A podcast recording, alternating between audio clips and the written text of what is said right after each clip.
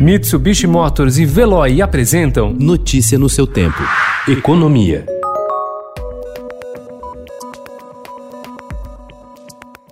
Sobre o impacto econômico da Covid-19, o ministro da Economia Paulo Guedes apresenta hoje ao Congresso a primeira parte da sua proposta de reforma tributária. O projeto unifica PIS e CONFINS, dois tributos federais que incidem sobre o consumo e que são regulados atualmente por um cipoal de regras que dificulta o pagamento pelas empresas e estimula disputas judiciais.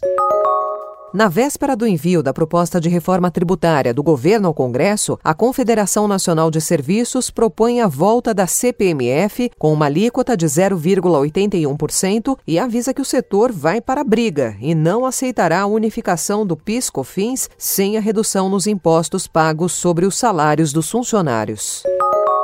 Encabeçada pela cobrança de ações do governo Bolsonaro no combate ao desmatamento, a agenda empresarial brasileira na esfera da sustentabilidade inclui também a adoção de mecanismos de negociação e precificação de emissões de carbono. O Ministério da Economia trabalha no assunto e deverá apresentar as diretrizes técnicas para criar um sistema interno nacional de precificação e comércio de emissões sem uso de tributos até o fim deste ano.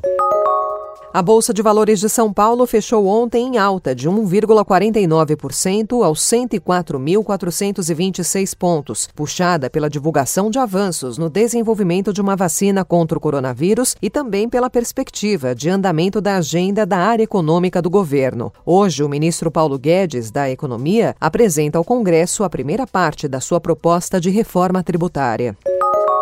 A crise na Argentina, que se estende desde 2018 e se acentuou com a pandemia, tem levado multinacionais, sobretudo da cadeia automotiva, a retirarem parte de seus negócios do país, concentrando-os no Brasil. BASF, Sangoban, Security e Exalta já tomaram esse caminho, enquanto empresas menores de infraestrutura analisam a mudança. Notícia no seu tempo. Oferecimento Mitsubishi Motors. Apoio Veloy. Fique em casa. Passe sem filas com o Veloy depois.